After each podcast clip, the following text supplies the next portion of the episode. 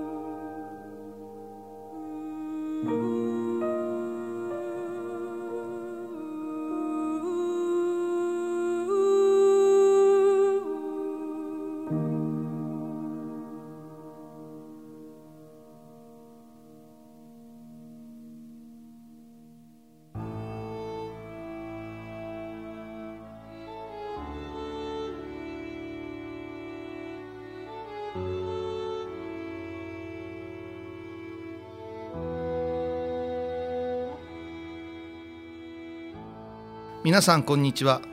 高野山への道しるべの時間です。天野幸雄が高野山をご案内いたします。お相手は高槻ひろ子さんです。よろしくお願いいたします。お願いします。ずいぶんもう3月にはい。入りまして、はい。なんかこう3日と晴れる日がないと言われる天候でね雨がはい。こう降って。うん。どうですかこの3月というのは？こう気持ち的にこう、まあ、体調もいろいろね今そうですね。難しく言うけど。寒暖の差があると、ん。なかなか体がついていかないっていうのはありますけどね。あー、うん。私3月誕生月なので。あ。なのでおめでとうございます。ありがとうございます。ねえでもまああのワクワクしますよね春って。なんかね、うん。あのー、3月のあの桃の節句、はいまあ、節分ってこう節句っていうのはこういろいろな季節にあるんですけど、はい。特にこの桃の節句をね、うん。盛大に祝うじゃないですか。で何を祝うかってまたこの根本がうん。わりかしあやふやになっちゃってはてい。もともとは人型言うて人形と書いて人型ですよね、はい。そういうものにあ悪いものを、まあ、布やうん。紙にうん人の形を切って、まあ、ええ。人形を作って、はい。そこに私たちの、まあ、弱い部分やあー襲いかかってくるであろう病病魔うん。に乗り移ってもらってはい。流す。うん。これを「ひいな」って言って、ええ。でそれを「流しびいな」になって、い。いですね。ん。で貴族がだんだんとそれを豪華に飾ってこんな映画が常にあー続けたら誇れたらいいないうことではい。おひな人形に変わってきてっていうところをに庶民があやかってええ。私たちはおひなさんすんだけどよーく考えると私がその3月でワクワクするというのは、はい。実はその真冬この冬の時期を今はまあね暑いの寒いのええダウンジャケットやのインフルエンザやのいうぐらいですけど、はい。昔その昔、まあ、今からざっと100年前ええこんだけのヒーターがあったかとかうん。防寒のものがあったか電気があったかじゃなかったわけえで、栄養もはい。偏るし、うん。流行り病はもちろんあったでしょう、ええ。そうなった時に生き延びる生きながらえれるかなこの一冬がっていううん。秋から冬に突入する時うに、んもっと言えばその前の年のうん。農作物のうん。出来不出来でうん。食料やはい。そういうものでね冬に突入していく覚悟とはい。それから無事梅の花を見てうん。桜をめでてまでの流れはうん。今思う私たちのこう軽々しい華やかなものではなくてね、うん。全く違うですよね。不安があっうて、そんな中にはい。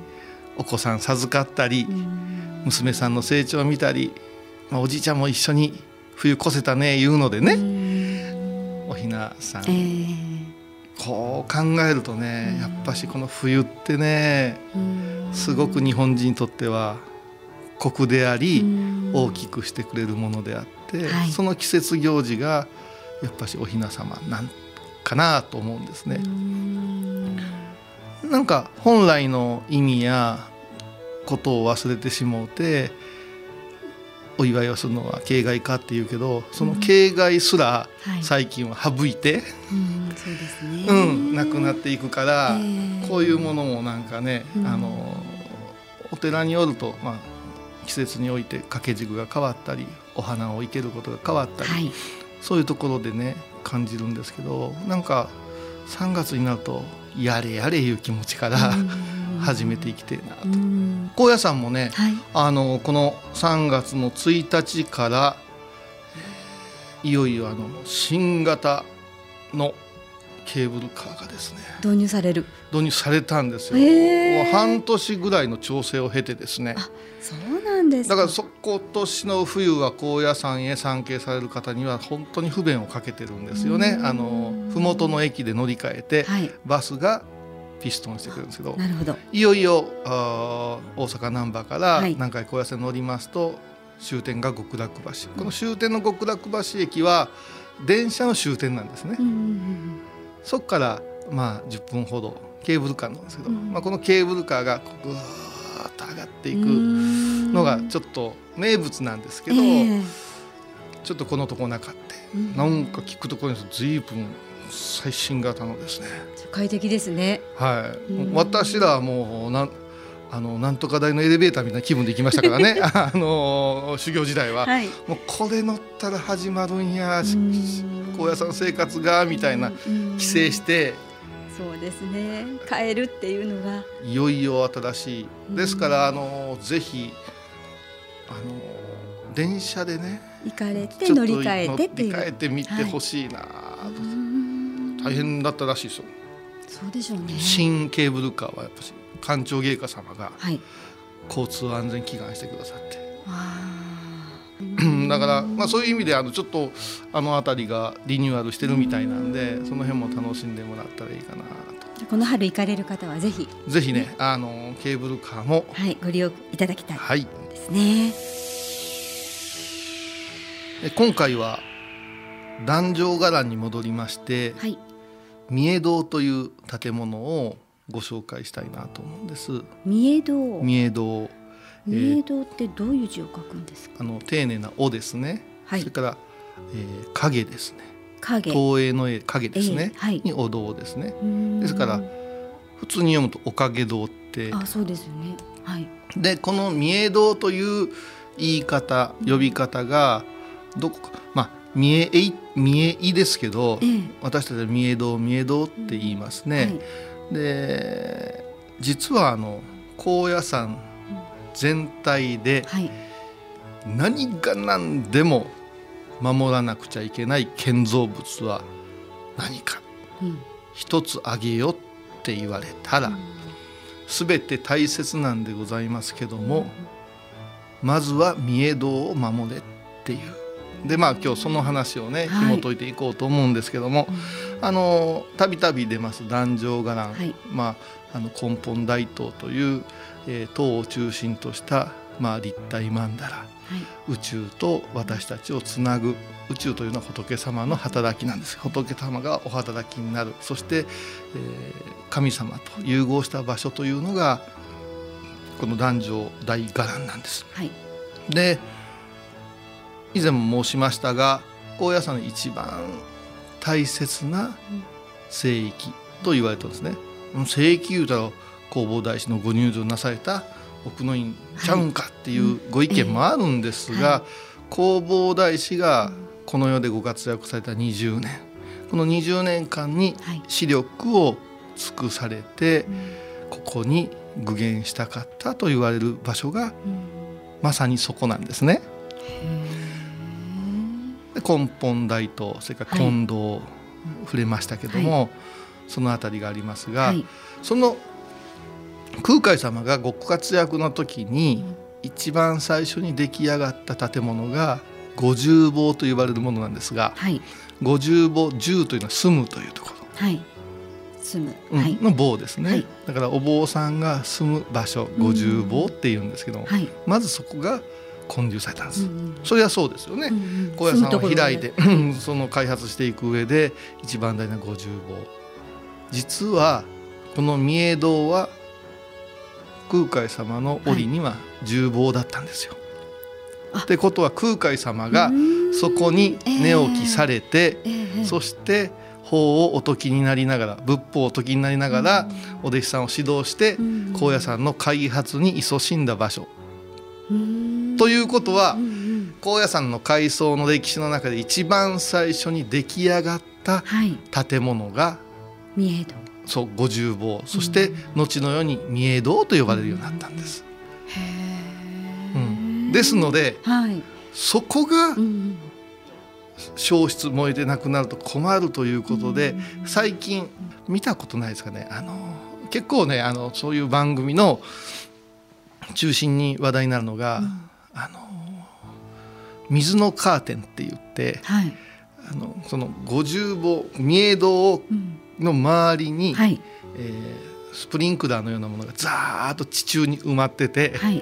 こう消防員の方がキュッとしますとうん噴水のようにうん垂直に水がザーって上がるんです。そして水のバリア本当にあの特撮映画のように水のバリアになってうんその御栄堂がうんうん水の向こう側に見えるっていううん。すっごいシーンがあるんですけど割と最近それをよくあ あの放送もされてるん放です送ね。に使われる場面もあってうん。でなぜなのって言った時に何かあった時にもう水のカーテンがうん。五重坊を本来は全ての建物にそうしたいんだけれどもかやぶきの平屋建てのその五重坊は御栄堂は最も火に弱いしっていうこともあって最も大切であるということでそういう仕掛けがなされているような紹介が。へえ。まだ見たことないですけど、チャンスがあったら。お参りはされてますよ絶対。うん。あの根本大東があってうん。近藤があって、すぐ横に三個の松。三個の松がそれはわかります。で三個の松を懸命にこう探してってふっと見たら本当に品のいいうん日和田のうん平屋のうん建物があります、はい。派手さはありませんがすごく凛とした場所でうんでここは私も高野山に8年ぐらいお出してもらいましたけども、はい。一歩も中へ入ったことがないです入れないんですか？入っちゃダメなあ、そうなんだ。はいなぜかというと御栄堂というのはまあ先ほど言いました空海様のお住まい五重坊だったわけですよ、はい。そして空海様が自分のうんご自分の最後をはい。いよいよ1年後うん私はねっていうところになった時にそのお姿がはい。写真があるわけでなしビデオ VTR があるわけではないじゃないですか、はい。あまりにそのお姿がうん。尊いなあいうことでお弟子さんがこはい。う影からですねそのお姿を絵として残そうとしたんですよ。ええ。懸命に絵として残そうとしたのね、うんうんうん。ですから、あのーその出来上がった絵のことをお見えっていうんですだからあの岡山や倉敷それから小島あたりでは三重区三重区ってまあ岡山弁では三重区なんですけど、お三重区っていうのはうん。その弘法大師空海様のお姿を書写したうん。見え図というものをうん。拝ましてもらうっていうものなんです。その原本はい。1200年前にお弟子さんが書かれた原本がこの御栄堂に祀られておってうん。そこに今も空海様が住んでおられるいらっしゃるいうことで教えを請う場所でもあるんですが軽々しく私たち僧侶といえども入れずに長きにわたってご修行学問を極めた限られた和尚様が数年に一度入れるっていうそういう場所なんです。だから私もここは全く語れず外から見た雰囲気をお話しするしかないんですけどこの3月はちょっとそういう意味では、はい、あすごく大切なあ高野さんにとって季節なので、うん。はい、今日はじゃあなぜそんなふ、ことが大切に語り継がれてきたかっていうことを後半にしっとりとお話ができたらなと思っております。はい、この番組ではテーマ曲や BGM にベルギーの作曲家コーエン・ジャンセンさんの曲を使わせていただいています。それではここで一息。コーエン・ジャンセンで「グロー」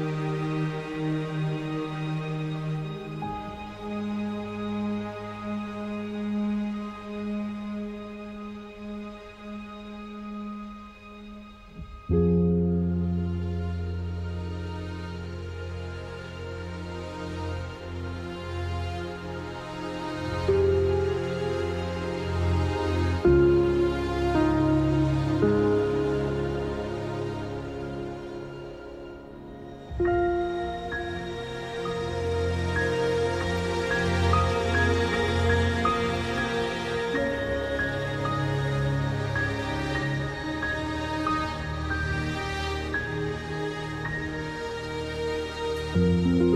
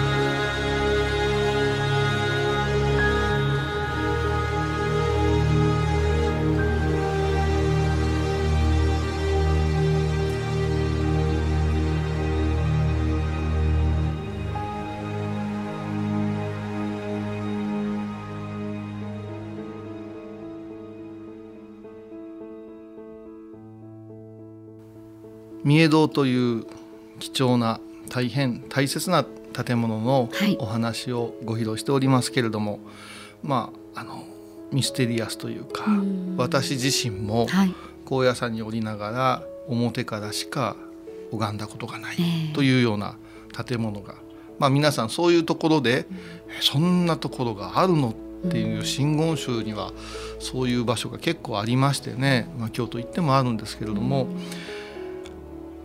さあここでですね、はい、あのどういうことかと言いますと、まあ、20年間のご活躍があったと言いますけども、はい、まあ、空海様晩年60が遅行になりましてからあの、まあ、体力の衰えとそれからまだまだね、うん、やれておらんこと、うん、ということに対しての、はい、やっぱしご自身のいろんな葛藤があったと思うんですね。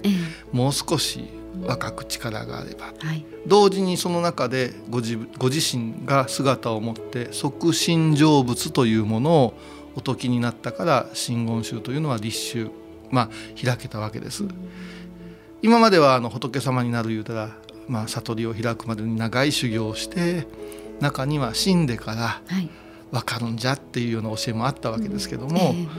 空海様は好み根性にて今すぐに即身、ん。すなわち好みが成仏仏となるんですよって説かれましたから、そういうところでぐーっと高野山で、えーまあ、ご修行ご指導そして、えー開拓していくうちに極めていかれるんですけども、はい。その中にやっぱし肉体の衰えというのはどうにもこの自然の説で仕方がないことであって、よしと私はいつか肉体が体から離れておってもこの魂はこの身ここにとどまって皆を救済したいっていう気持ちが高くなるわけですよ。うん。でここで覚悟なんですけども浄和元年と申しますから西暦で言いますと834年。834年。はい。お弟子様をご重坊に集められてはい。私は来年の3月の21日に入場しますと。こう宣言されるんです。はい。入場というのは、まあ、あまり使わない言葉ですけどもお釈迦様それから他の高僧様は入滅入弱。まあ亡くなってしまいます死んでしまいますいう言い方ですね、入場というのはうん生きたまま仏になって心を欠如決定して揺らぐことなくそのまんま修行を続けますよっていうことを入場っていうんです。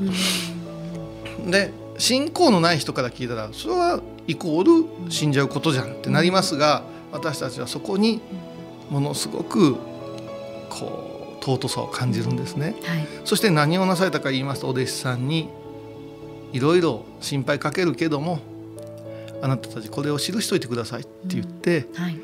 遺言。うんいろんな立場の方々へうん。言葉を残されてうん。それを遺言と言わずにご遺言というね。ご遺言。語語っていうのは遺言の言の部分がはい。告げると変わるんです。はあ。異国と書くんですけどもうん。残し告げると書くんですがこれを丁寧にご遺言って言うんです。うんこれがね本当に事細かくいろんな方面に多岐にわたってはい今もなお日本の社会の中でものす文化の中で息づいてるよというお言葉がたくさん残ってるんですよ。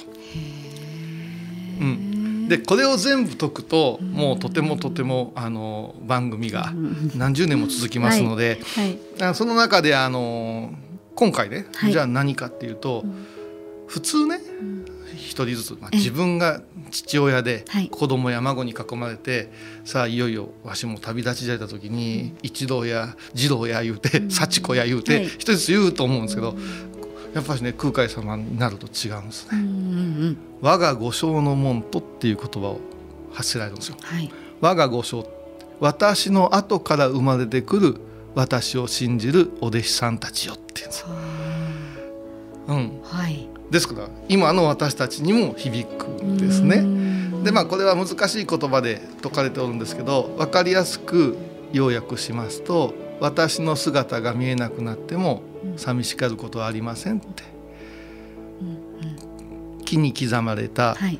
石に刻まれた私の姿や布や紙に書かれた私の姿を本当に空海やと思ってくださって「お願い。助けて」って。で手を合わせてくれたならば私はすぐさまあなたのそばに現れて摂取して捨てることはありません。だから救うて捨てることなく共に歩もうじゃありませんかっていうことなんですよ。これが始まってはい。お四国八十八箇所でよく使う同行二人っていう、はい。共に生きてますよ二人で修行してますよっていう言葉に転化するんですけどこれがあるから1200年間高野山は守り通されておるんですね。でそのお姿があまりに尊いからお弟子さんが空海様に内緒ではいこっそりお姿を描かれるわけですよ。はいそして座禅瞑想にふけっておる時に何か立派な絵ができましたかって声がかかってドキッとするわけですよ。えー、恐れ多くもお姿を見せてみなさいっつって、うん、私が自ら目の方は描かしていけ天眼言うんですけど、はい、空海様にご自身がご自身のお見えに目を入れられたっていうんですよ。ですからあの真言宗のお寺にお参りされた時に空海様のお姿見えずっていう掛け軸やそういうものを見られた時に必ず正面から見ても少し向かって、えー、首を少し振ってるんですね。右側いうかあの左側の方へこうちょっと振ってらっしゃるんです。なぜかと影から描いてるから正面からありがたすぎて描けなくて、はい、影から描いたから少し体を振ったお姿っていう。へでこのお姿を中心としていよいよですけどもこの3月の21日という日が弘法大師のご縁日になって全国で、えー、新暦旧暦問わずして弘法大師の遺徳を忍ぶという行事が行われるということですね。ですから地域に帰りますと皆様方あのお大師公なんて言って、はい、町内の人たちが集まってやるのも、はい、大体に20日の晩もしくは21日の朝、うん。うん、お堂に集まってじいちゃんばあちゃんたちがお参りするのは、はい、そこからのゆえんなんですね。で次回はその3月21日1年後いよいよという時のお話をさせてもらおうかなと思っております。はい、